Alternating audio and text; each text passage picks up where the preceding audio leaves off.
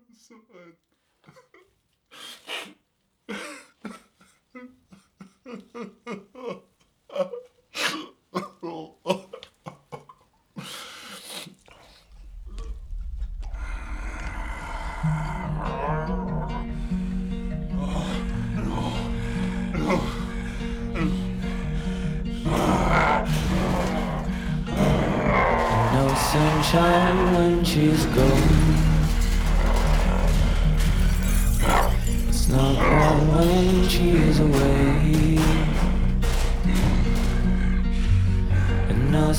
sunshine when she's gone. And she's always going to know anytime she goes. Wonder this time where she's gone.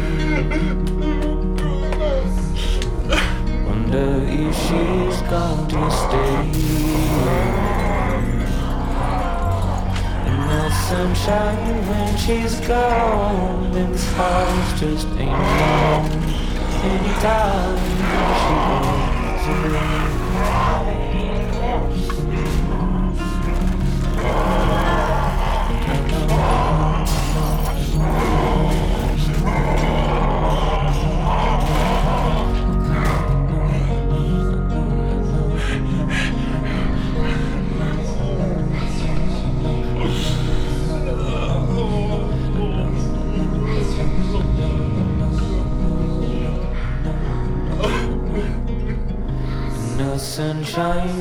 She's gone.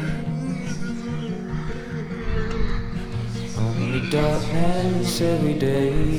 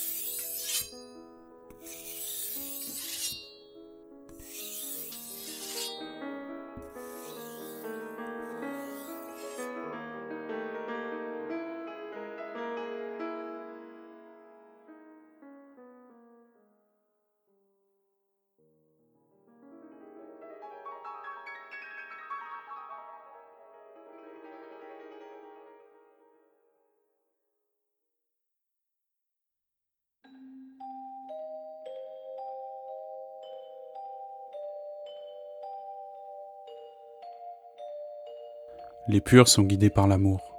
Les damnés sont guidés par l'amour aussi.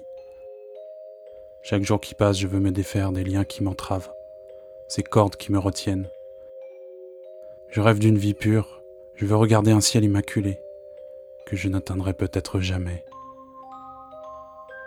Je suis né dans l'incendie d'un monde en perdition. Pendant longtemps, je n'eus aucun souvenir de mes premières années.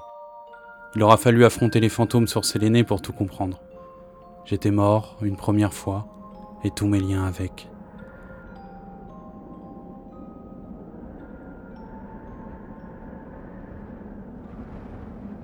Ce fut sur Terre que commença ma seconde vie, dans la fournaise d'un désert inhospitalier.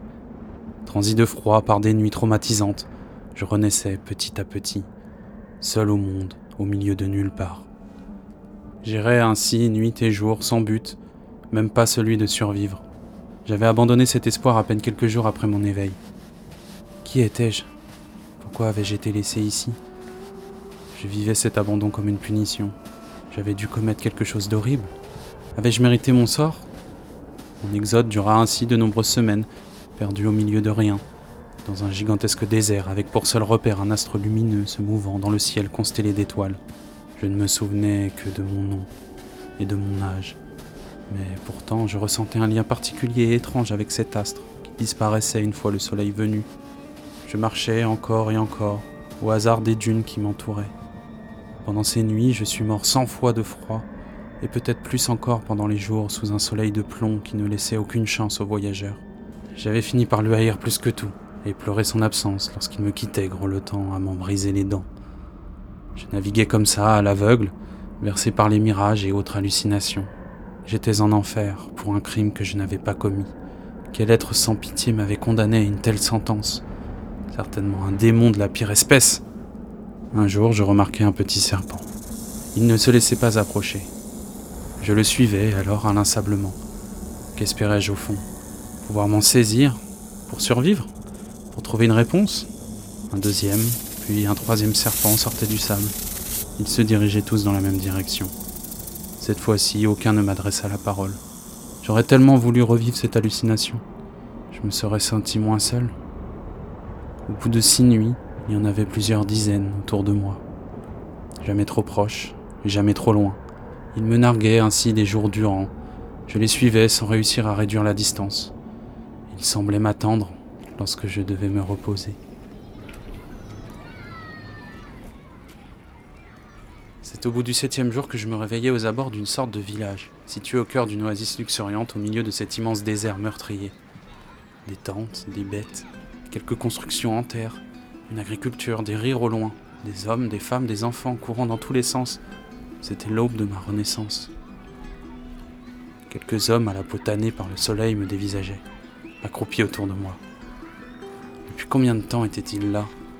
Attendaient-ils mon réveil? Sur leur visage, je pouvais lire une certaine peur à mon égard. C'est bien plus tard que je compris qu'ils ne s'inquiétaient pas pour mon état de santé. J'étais couvert de brûlures très graves, anémie et rongé par la faim. Des myriades de mouches se délectaient de mes plaies suintantes. Non, ce n'était pas pour ça qu'ils s'inquiétaient.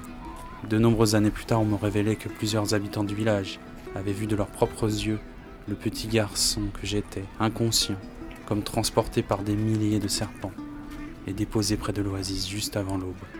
J'étais pour eux le symbole d'un passé douloureux, mais aussi l'espoir, le début d'une prophétie qui allait enfin se réaliser. Les habitants, un peu plus d'une centaine d'hommes, de femmes et d'enfants m'accueillaient au sein de leur communauté et me soignaient.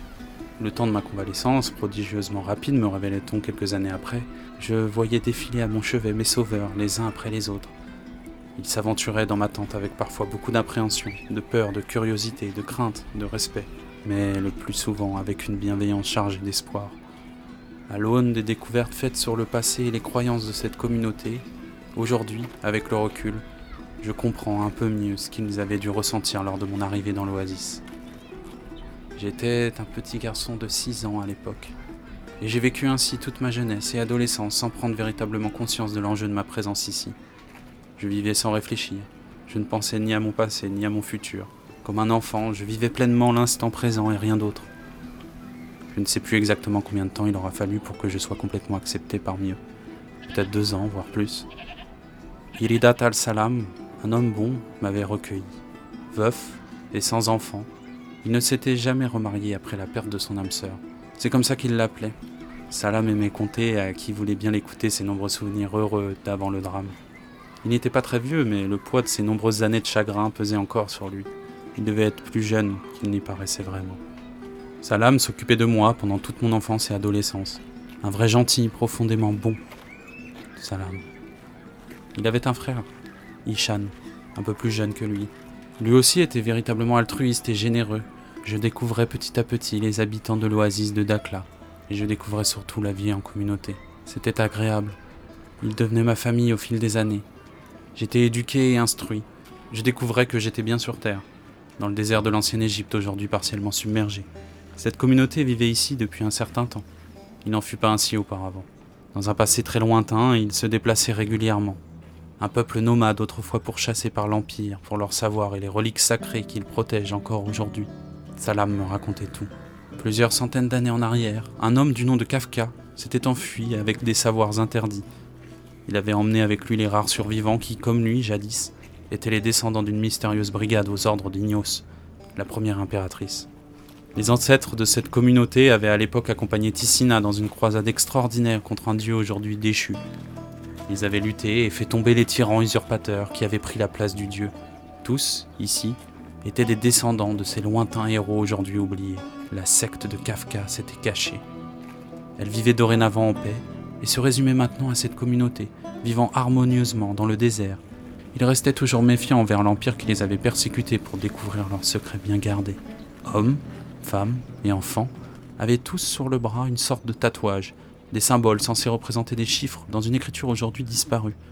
Ils arboraient tous fièrement ce signe pour honorer leurs ancêtres libérés du joug de ce dieu tyrannique, pour qu'ils n'oublient jamais qu'un jour, ce dieu pourrait bien revenir. En plus des enseignements de Salam, je recevais de son petit frère Ishan un entraînement un peu spécial. La secte de Kafka était autrefois une secte d'assassins au service de l'impératrice. J'apprenais ainsi leurs arcanes. Ishan était un maître en la matière. Les deux frères étaient comme des pères pour moi, des mentors. J'apprenais à réfléchir, à observer, à me défendre. L'apprentissage des techniques martiales de la secte ne se fit pas sans souffrance. Ishan n'y allait pas de main morte. Au fond, aujourd'hui, je me dis qu'il était dur avec moi car il souhaitait que j'abandonne, pour que la prophétie ne se réalise jamais. Après tout, je ne pouvais pas être ce garçon messianique. Je n'étais pas du sang de Kafka. Enfin. Je n'étais peut-être pour lui qu'une pièce rapportée qu'un vilain petit canard. Toutes ces années, pourtant, je n'ai ressenti au sein du village qu'acceptation et appartenance. J'étais tellement heureux de faire partie de cette communauté. Mon manque d'amour était comblé et je développais des liens très forts avec tout le monde. Le temps passait, et en grandissant, je devenais de plus en plus aguerri. J'étais doué, surtout dans les arts de la guerre et au combat. Après chaque entraînement avec les enfants de mon âge, on me dévisageait mystérieusement. À l'âge de 13 ans, je ne m'entraînais plus qu'avec les adultes. J'en ressortais très souvent blessé et sanguinolent. Ishan me toisait parfois pendant le repas du soir autour du feu. Tu ne pleures jamais, Céline? Hmm? Ça se voit que t'en as envie. Tu souffres. Pleure, tu sais, ça fait du bien à l'âme. Mais pourquoi je devrais pleurer, Ishan? Je suis fort. Ce qui ne me tue pas me rend plus fort, non? C'est bien ce que tu me disais? C'est pas exactement ça. La souffrance, ta souffrance, est un outil de connaissance. Elle t'apprend justement le non-sens de la souffrance. Tu sais, Céline, il n'y a aucun intérêt à souffrir. Mais pour le savoir, il faut avoir un jour souffert pour rien. Il faut avoir éprouvé dans sa chair son absurdité, pour échapper à cette tentation si répandue de s'infliger des souffrances, en croyant bêtement que ça nous vaudra quelque chose. Mhm. La douleur est un pain amer qu'il faut dévorer sous peine de vivre à moitié. C'est l'épreuve du non-sens et le talent d'aimer la vie malgré la promesse de l'échec. La souffrance ne promet que de la souffrance, pas la victoire. Aimer la vie Je ne comprends pas. C'est pas grave. Un jour tu comprendras sûrement. On dirait que tu t'entraînes pour quelque chose. Il y a une sorte de rage en toi. Tu nous caches quelque chose, petit Céline? Non, rien. Mais c'est vrai que j'ai l'impression de trouver des clés. En suivant ton enseignement, je trouverai peut-être les réponses à mes questions. Quelle question Je ne sais pas vraiment qui je suis, ni d'où je viens. Je ne sais pas, ou je ne sais plus. La plupart des habitants ici ne se sont jamais servis de ces techniques de combat. Et ils n'en ont pas besoin. N'en fais pas un objectif personnel. Tu pourras rester éternellement ici si tu le souhaites. Tu peux rester avec nous, tu sais. Tu en as le droit. Oui, je sais. Merci. Merci. Tu fais partie des nôtres maintenant. Tu peux faire comme moi. Quand j'étais plus jeune, je pleurais sous la pluie. Ah, mais il pleut rarement ici. Je sais. Les entraînements au combat se déroulaient principalement avec des sabres, des poignards ou des épées. Très rarement avec des armes à feu. Les balles étaient trop rares pour ça. À cette époque de ma vie, je ne savais rien de mon immortalité ni de mes pouvoirs. Je cicatrisais et guérissais plus vite que tout le monde. Je ne tombais presque jamais malade. Les habitants du village étaient témoins de mes dons. La prophétie se confirmait. L'année de mes 16 ans, Ishan eut un fils, le petit Al-Khatib. J'étais tellement heureux. Je m'étais dit que moi aussi un jour j'aurais un enfant, ou même plusieurs, et je les chérirais plus que tout au monde. Ishan était transformé, il baignait dans le bonheur, et nous aussi. La vie ici à l'Oasis était idyllique. Je passais les plus belles années de ma vie. Arriver dans ce lieu merveilleux a vraiment été une renaissance pour moi. J'étais devenu l'un des leurs. Après tant de siècles, aujourd'hui, je me prends encore à y repenser avec tellement de nostalgie et de regrets. Les soirées au coin du feu à se raconter les légendes d'autrefois. Les expéditions pour aller chercher des matières premières dans la ville la plus proche. Les jeux de piste organisés par les anciens avec les copains. Les après-midi passés à écouter le son du vent. Les plongées sous-marines pour visiter les cités englouties de l'ancien empire. Les nuits blanches à guetter les comètes. Ou celles passées à aider le forgeron pour terminer de confectionner des pièces uniques, des armes magnifiques. Tous ces instants resteraient à jamais gravés dans ma mémoire. Âgé de 19 ans, un après-midi, je partais avec une amie vers la grande ville d'à côté. Pour le passage à nos 20 ans, nous devions aller nous-mêmes acheter les matériaux nécessaires à la confection d'une arme. Comme le voulait la tradition, chaque habitant de l'oasis devait se forger lui-même une arme, symbole du passage à l'âge adulte. Au décès d'un ancien de la secte, son arme était transmise aux plus jeunes de sa lignée. Ainsi, certains pouvaient fondre l'arme de leur ancêtre pour en forger une nouvelle, symbole de transmission entre les générations. Gefira et moi n'avions pas hérité de tels bijoux de famille. Il nous fallait donc, et c'était la règle, nous diriger en ville pour acheter les matières premières adéquates. Le troc était de mise. J'échangeais des poteries, des œuvres forgées ou en verre soufflé, confectionnées de mes petites mains contre tout le nécessaire. Les armes forgées lors des rites de passage étaient gardées précieusement par chaque famille telles des reliques. Elles avaient depuis bien longtemps perdu leur utilisation première, plutôt une œuvre d'art qu'une simple arme finalement. Elles restaient pour la plupart dans un petit coffret en bois précieux, lui aussi confectionné avec attention et précision. Gefira souhaitait forger, comme la grande majorité des jeunes de la communauté, un simple petit poignard, facile et rapide à confectionner. Quelque chose de beau qui tenait plus du travail d'orfèvrerie que de la forge d'armes pures à proprement parler. Pour ma part, j'avais depuis longtemps une idée bien précise de ce que je voulais. Une épée, la plus longue du village, la plus massive et la plus dangereuse aussi. Aucune idée du pourquoi d'un tel choix. Gefira et moi repartions vers l'oasis, un voyage de plusieurs jours de marche dans le désert, chargés comme des mules. On était tellement heureux, exaltés à l'idée de rentrer et de commencer la forge, enfin. Nous nous racontions nos projets futurs une fois adultes et partagions notre joie de commencer une nouvelle vie avec plus d'autonomie et plus de responsabilité au sein de la communauté. Pendant notre retour, je remarquai quelqu'un qui semblait nous suivre dans les dunes. L'individu était très éloigné de nous et j'ai d'abord pensé à un hasard. Mais au fil des heures, il ne nous quittait plus, toujours visible au loin derrière nous. La stratégie habituelle pour semer toute menace et ne mener personne au village consistait à rallonger le voyage de plusieurs jours dans le désert en faisant de gigantesques détours. Ainsi, l'oasis était depuis toujours préservée du monde extérieur. Mais au bout de plusieurs jours, toujours suivis, nous décidions finalement d'accélérer la marche et de ne nous déplacer que de nuit. Ainsi, nous nous débarrassions du curieux. Mais la nuit suivante, la dernière avant d'arriver à bon port, je me réveillai en pleine nuit en sursaut, surpris par le sifflement d'un serpent dans mon oreille. Rien. J'avais dû rêver. Au loin, je remarquai une lueur vacillante dans la nuit noire. Elle semblait extraordinairement lointaine, mais impossible de ne pas la voir d'ici. Je décidai de ne pas réveiller Gefira, et me dirigeai ainsi dans l'obscurité la plus totale vers ce phare dans le désert. Après plusieurs kilomètres de marche dans les dunes froides, j'arrivai dans une immense plaine. Mes pieds s'enfonçaient maintenant dans le sol. J'errais dans une zone auparavant submergée. La mer était-elle partie dans la nuit? Une myriade de poissons se débattaient dans le sable humide, luttant pour trouver la moindre flaque d'eau salée salvatrice. J'avais devant moi un paysage extraordinaire. Véritable miroir du ciel constellé d'étoiles, le sol était parcouru de batraciens, leurs écailles reflétant la lueur de la lune. Le sol était également jonché de coquillages en tout genre.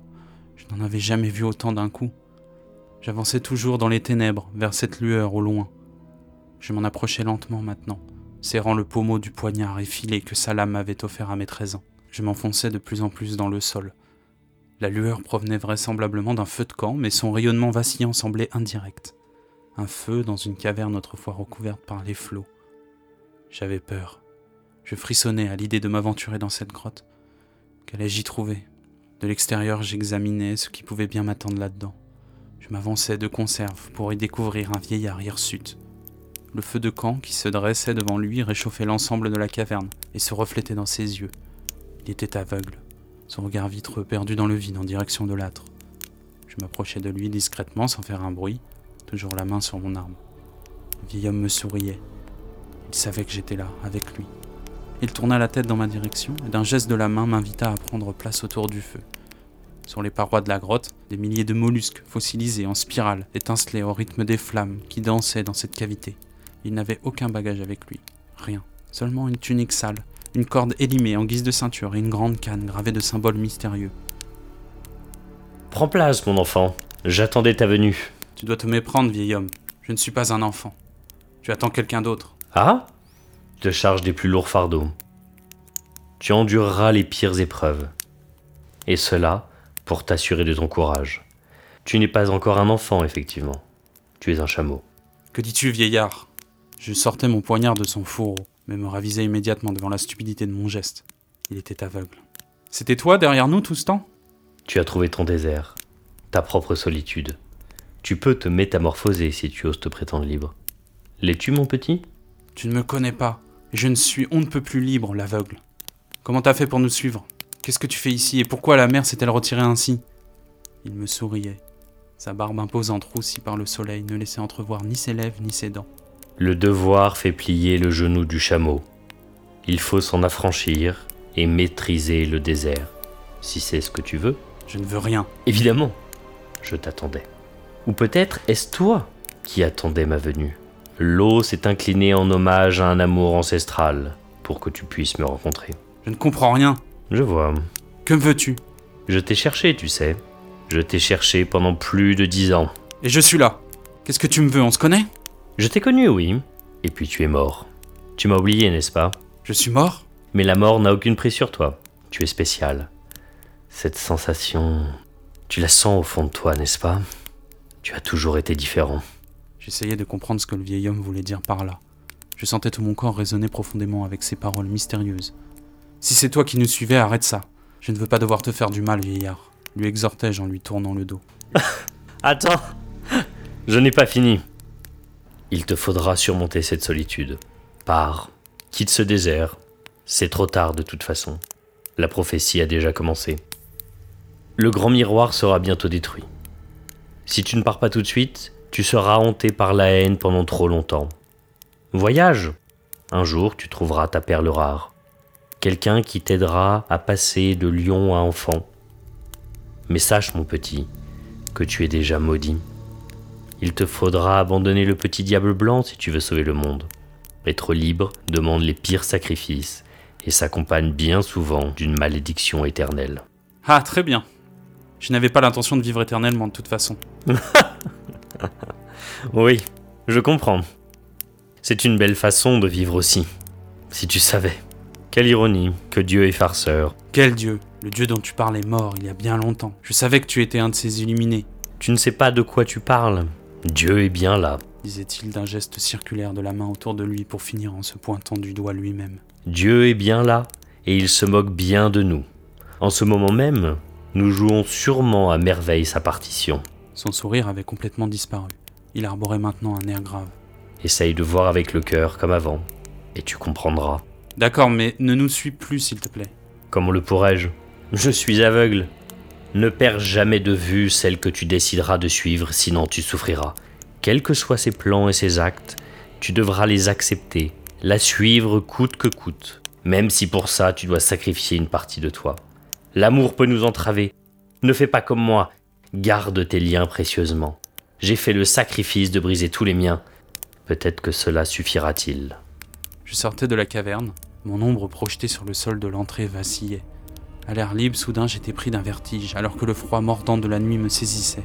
C'est sur Mars Ta vengeance se fera sur Mars, Céline Je me retournai rapidement, surpris qu'ils connaissent mon prénom. Mais plus rien. La grotte avait disparu. Aucune cavité, aucun feu. Seulement un mur de roche encore humide. Je tâtonnais dans le noir pour y déceler un quelconque mécanisme ou une fente laissant apparaître une porte cachée. Rien. C'était comme si la caverne n'avait jamais existé. J'entendais au loin les bruissements et les clapotis de l'eau qui jaillissaient à l'horizon et approchaient tel un tsunami.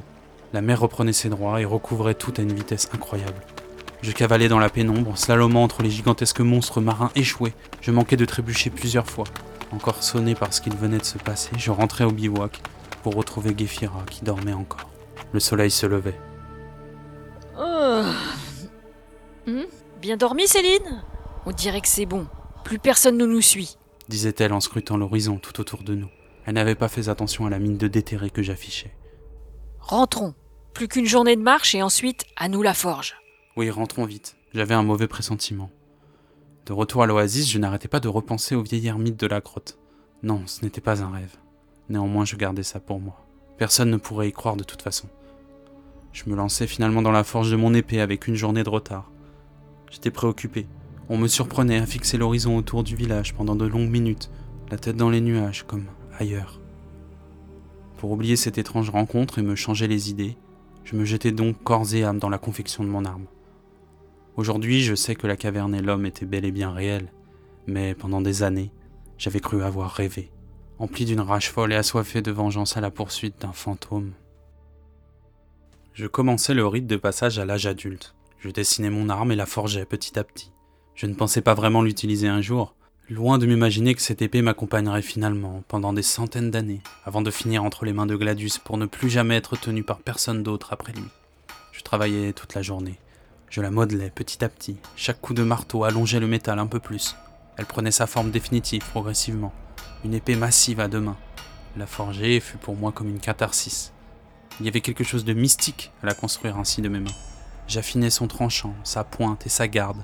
La poignée devait être très longue, permettant de raccourcir la garde et d'alterner entre coups rapides et coups plus lents mais beaucoup plus dévastateurs. Tous mes amis de l'époque assistaient à la scène.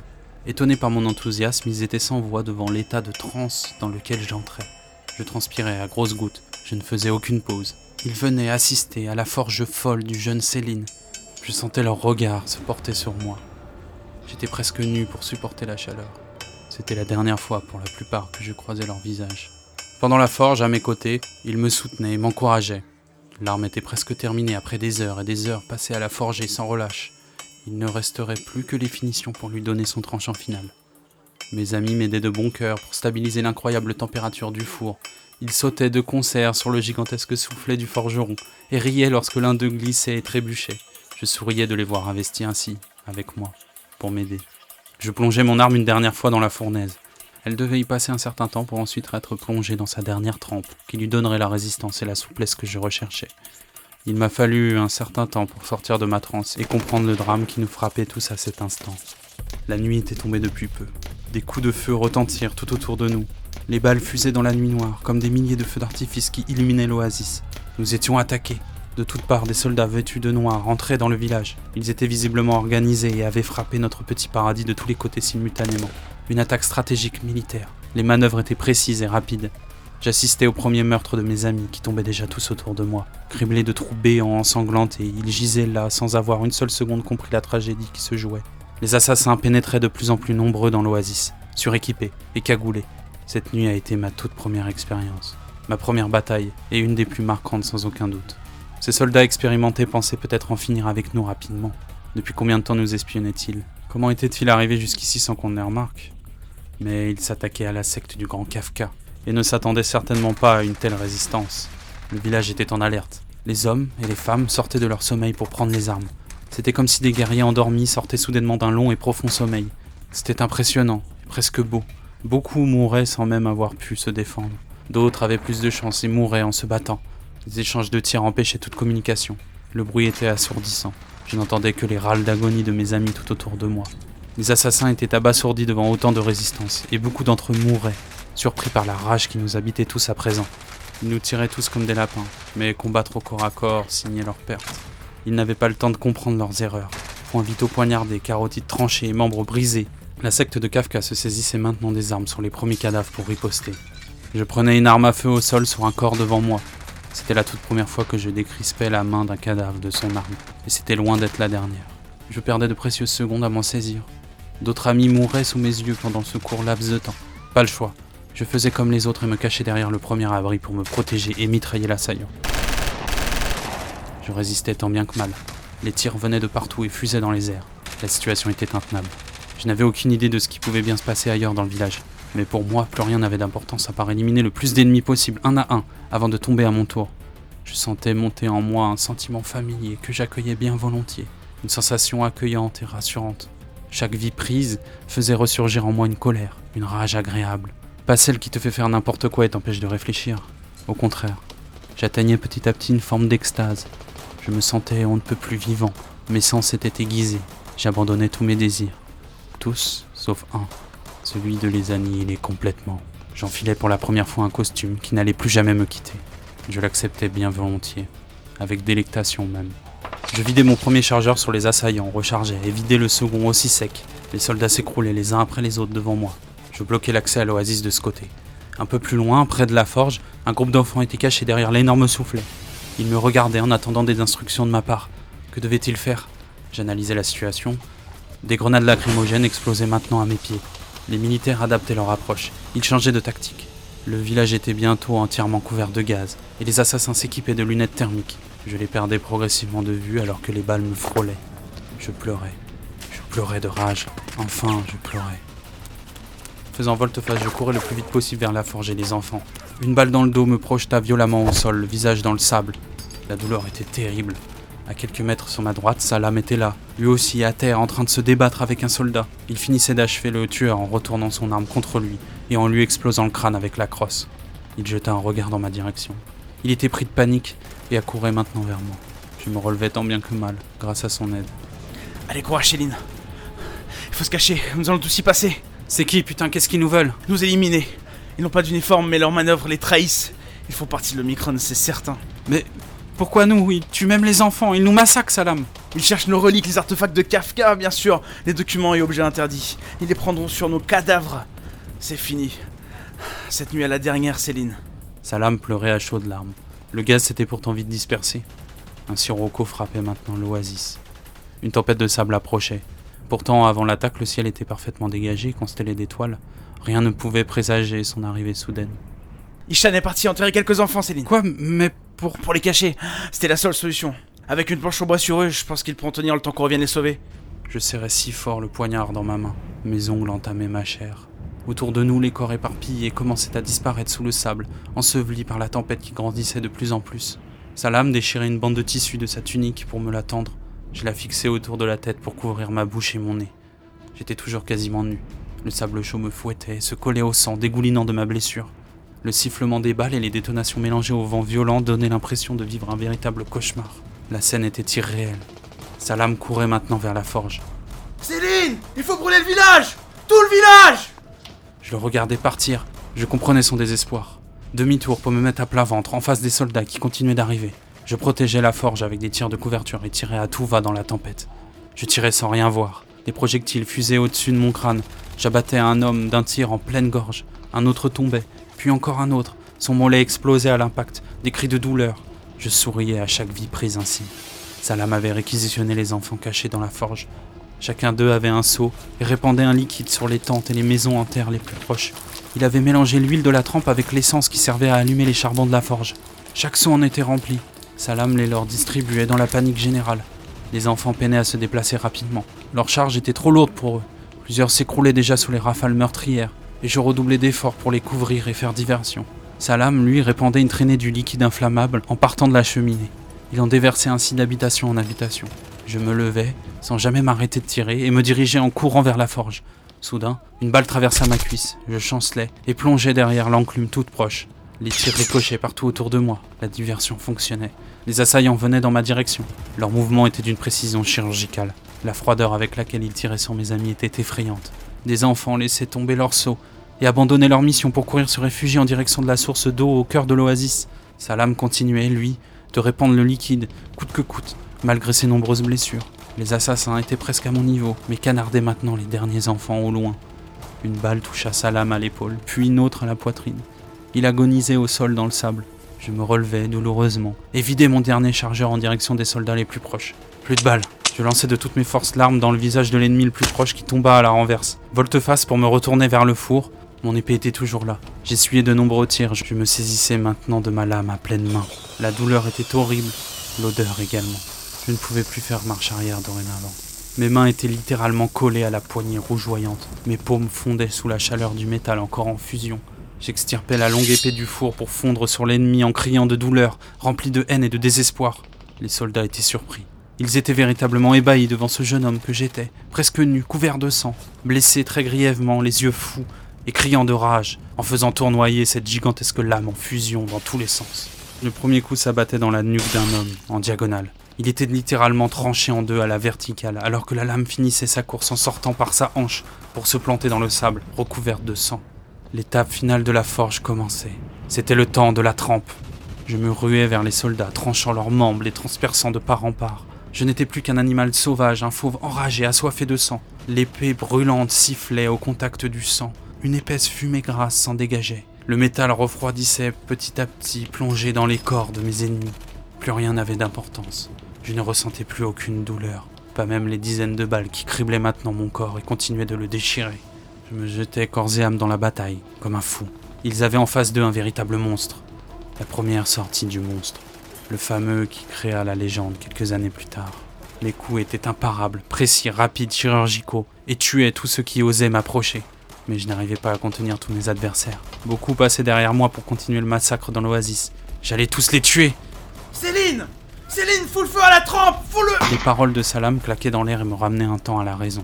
Toujours pris dans cette gigantesque tempête de sable, j'accourais vers le four. J'arrachais difficilement une de mes mains collée à la poignée de mon arme dans la douleur. Il n'en restait plus qu'un amas de muscles brûlés. Elle était noire, carbonisée. Même certains os de mes doigts étaient apparents. Mais bientôt je ne ressentais presque plus aucune douleur. Nulle part. Plus rien. Je plongeais maintenant le bras dans le fourneau pour déverser au sol le plus possible de charbons ardents. La chaleur était dantesque. Ma peau se décollait instantanément. Je répandais les braises sur le sable imbibé du mélange d'essence et de trempe. Le liquide prenait feu immédiatement et serpentait dans tout le village, d'habitation en habitation. Je regardais ce spectacle magnifique prendre forme devant moi. L'oasis partait en fumée.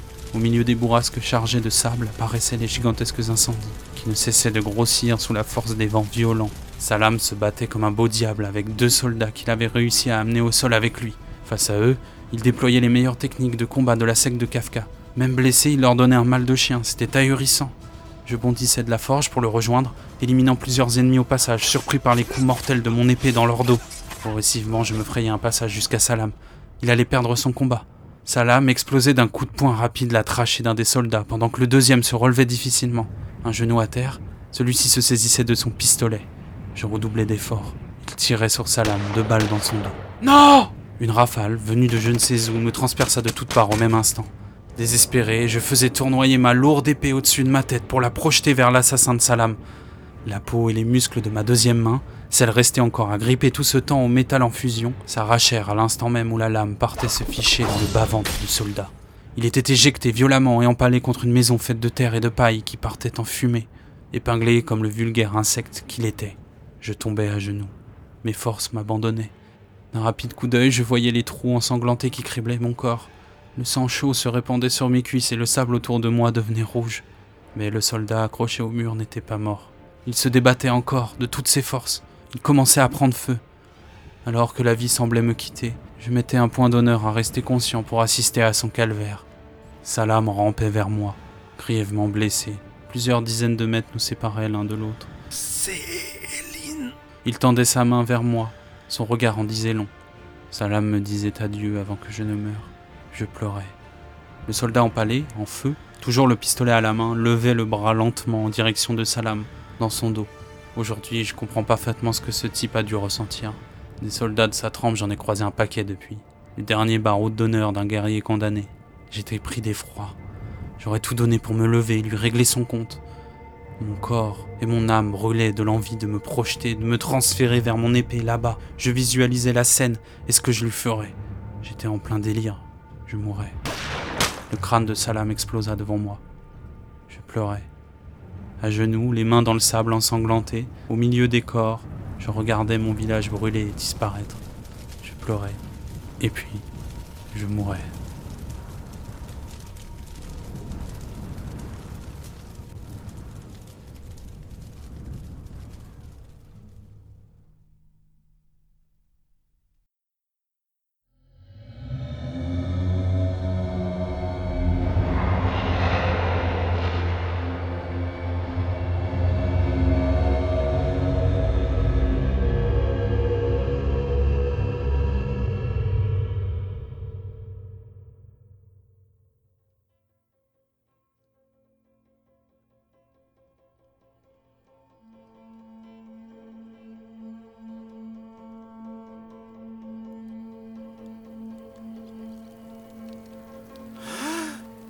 Je me réveillais sur le dos, dans le sable chaud.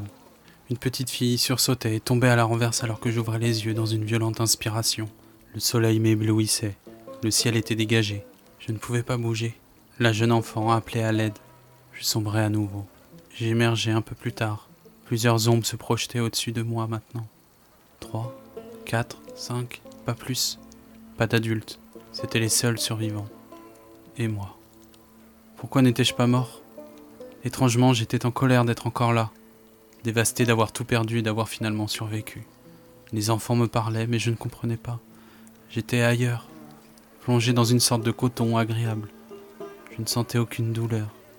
Ils avaient installé un long tissu taché de sang sur mon corps, sûrement pour me protéger des brûlures du soleil. me protéger des coups de soleil. Ils s'occupaient bien de moi. Entre deux moments d'inconscience, je parvenais finalement à aligner quelques mots. J'évoquais Ishan. Il les avait donc sauvés en les enterrant. Les enfants m'annoncèrent qu'Ishan était mort. Son cadavre gisait près de la source. Ils m'expliquèrent avoir survécu en sautant dedans et en restant cachés toute la nuit. Plusieurs d'entre eux n'avaient pas eu la même chance. À cet instant, je compris. Ishan cherchait près de son corps. Il les a enterrés. Cherchez. Creusez. Creusez partout. Je me réveillai de nouveau. Aucune notion du temps passé. Ils avaient finalement trouvé les enfants près du cadavre d'Ishan. Six étaient morts, deux respiraient encore. Il m'arrive encore aujourd'hui de penser au calvaire qu'ils avaient dû subir là-dessous. Quatre jours, enterrés vivants. Ishan, Ishan. Le désespoir lui avait fait faire n'importe quoi. Mais je ne pouvais pas lui en vouloir, le pauvre. Son fils de quatre ans, Al-Khatib, avait survécu. J'avais donc passé trois jours morts avant de renaître comme par magie. Il me fallut deux semaines pour pouvoir me lever, et une de plus pour me déplacer douloureusement, en boitant. Mystérieusement, mes blessures restaient ouvertes mais ne saignaient pas. Les balles restées dans mon corps furent éjectées naturellement avant que la cicatrisation ne débute enfin. Il m'a fallu un peu plus de deux ans pour n'avoir plus aucune séquelle de cette nuit atroce, mais les stigmates, eux, resteraient à jamais gravés dans ma chair. Les enfants et moi survivions dans ce qu'il restait de l'oasis grâce à la source d'eau potable et quelques vivres épargnés par les incendies. Nous étions au total huit survivants. Le village avait été totalement saccagé. Il ne restait presque plus rien. Partout des corps jonchaient le sol, des centaines de cadavres qui attiraient maintenant des milliers de mouches et d'autres charognards. Une fois debout et capable de me déplacer convenablement, je me mettais enfin au travail. Jour après jour, j'empilais les corps de ceux qui avaient partagé ma vie. Je ne reconnaissais même plus leur visage. Je brûlais leurs cadavres dans une fosse peu profonde que les enfants avaient creusée avec moi. Le travail était titanesque, mais cela nous occupait suffisamment l'esprit pour ne pas craquer. Ça m'empêchait de me poser trop de questions. Pourquoi étais-je toujours en vie, bon sang? Les enfants, eux, ne se questionnaient pas ou peu sur le miracle de ma renaissance. C'était pour tous ici notre première expérience avec la mort, après tout. La douleur se réveillait chaque jour un peu plus. Je vivais dorénavant un calvaire, souffrant comme jamais je n'avais souffert. Mon bras gauche qui avait brûlé dans le four et mes mains m'ont fait souffrir le martyr pendant près d'un an au final. Les enfants, eux, qui avaient entre 4 et 13 ans, resteraient certainement traumatisés à vie par cette nuit tragique. Les corps des soldats avaient été laissés là, abandonnés. J'inspectais leur équipement et demandais aux enfants s'ils avaient entendu quoi que ce soit pendant l'attaque. Qu'avaient fait les soldats après la bataille? Apparemment, ils étaient venus pour nous éliminer et rapporter avec eux quelque chose. Mais quoi? Ils avaient fouillé pendant une demi-journée tout le village. Les incendies n'avaient pas été inutiles finalement. Ils étaient repartis en milieu d'après-midi, emportant avec eux quelques documents et un sac en toile retrouvé dans un coffre. Le petit Al-Khatib, une fois calmé et les cauchemars disparus, me révélait les dernières paroles de son père, Ishan, sous le plus jeune palmier. Peut-être lui avait-il révélé cette cachette en espérant que son fils survive au massacre et revienne ici un jour, à l'oasis, en se remémorant les derniers mots de son papa. Son fils était bel et bien vivant et c'était grâce à lui. Pendant longtemps, lorsque je repensais à Ishan, je ne pouvais m'empêcher d'imaginer cette terrible scène ses derniers moments avec son fils, l'espoir de le sauver d'un côté et de l'autre l'horrible doute de le condamner à une mort lente et inhumaine. Pauvre Ishan. Je décrochai mon épée des restes du corps calciné du soldat et récupérai quelques lanières de cuir pour en terminer la poignée. La trempe macabre de la lame lui avait donné une couleur sombre, un étrange noir damassé. Je finissais d'en aiguiser correctement le fil avec les outils restants et débutais l'abattage du plus jeune des palmiers. Celui-là avait dû être planté par les habitants du village après leur arrivée. tous ensemble, nous réussissions finalement à déterrer la souche pour découvrir au milieu de ses racines un petit coffre en métal. À l'intérieur, un vieux livre écrit dans une langue inconnue et une pierre brute de la taille d'une pastèque. Aucun de nous ne connaissait la valeur de ces reliques, tout droit venues d'un lointain passé oublié. Une fois tous les corps incinérés, nous avons fait l'inventaire des vivres qu'il restait pour organiser notre départ. Nous quittions définitivement l'oasis. J'avais récupéré les plaques d'identité militaire sur les corps des soldats et gardé quelques-unes de leurs armes pour le voyage. Elles serviraient à nous défendre, mais surtout elles serviraient comme monnaie d'échange. Nous partions plein sud pour éviter d'attirer l'attention. Peut-être restait-il des soldats dans les villes aux alentours? Bien évidemment, nous emportions avec nous le coffre en métal et ses précieuses reliques, direction le Kenya. Les enfants emportaient un maximum de vivres pour la traversée. Moi, encore blessé, je prenais mon épée et ma canne. Nous avons voyagé ainsi pendant très longtemps, avons marché parfois nuit et jour dans le désert. Je portais parfois et malgré tout un enfant sur chaque épaule pour ne pas ralentir le pas. Perdus au milieu de nulle part, nous suivions les serpents qui sortaient du sable toujours au crépuscule et à l'aube. Au bout de nombreuses semaines, nous étions finalement arrivés dans une ville portuaire marchande de la côte ouest de ce qu'il restait du continent africain, épargné par la montée des eaux. Nous arrivions dans l'ancien Soudan. Là-bas, on nous confirmait que nos armes étaient bel et bien des armes de l'Empire. On nous les échangeait contre des billets pour monter à bord du prochain navire en partance pour la Nouvelle-York. À bord, je nourrissais ma vengeance. J'imaginais retrouver un jour tous ceux qui étaient présents pendant l'attaque, les retrouver les uns après les autres, et leur faire payer. La vengeance est sur Mars. Ces paroles ressurgissaient et prenaient maintenant un nouveau sens. Il savait. Le vieil homme savait beaucoup de choses, lui aussi paierait. Mais pour le moment, il fallait réfléchir au futur, s'organiser pour démarrer une nouvelle vie. Une fois arrivé à la capitale terrienne, je devrais trouver un travail pour m'occuper de nous. J'étais maintenant responsable des enfants. Comme Salam s'était occupé de moi, était devenu un précepteur, un mentor, un père, je devais dorénavant assumer mon nouveau rôle, en hommage aux hommes et aux femmes du désert qui m'avaient accueilli avec bienveillance toutes ces années.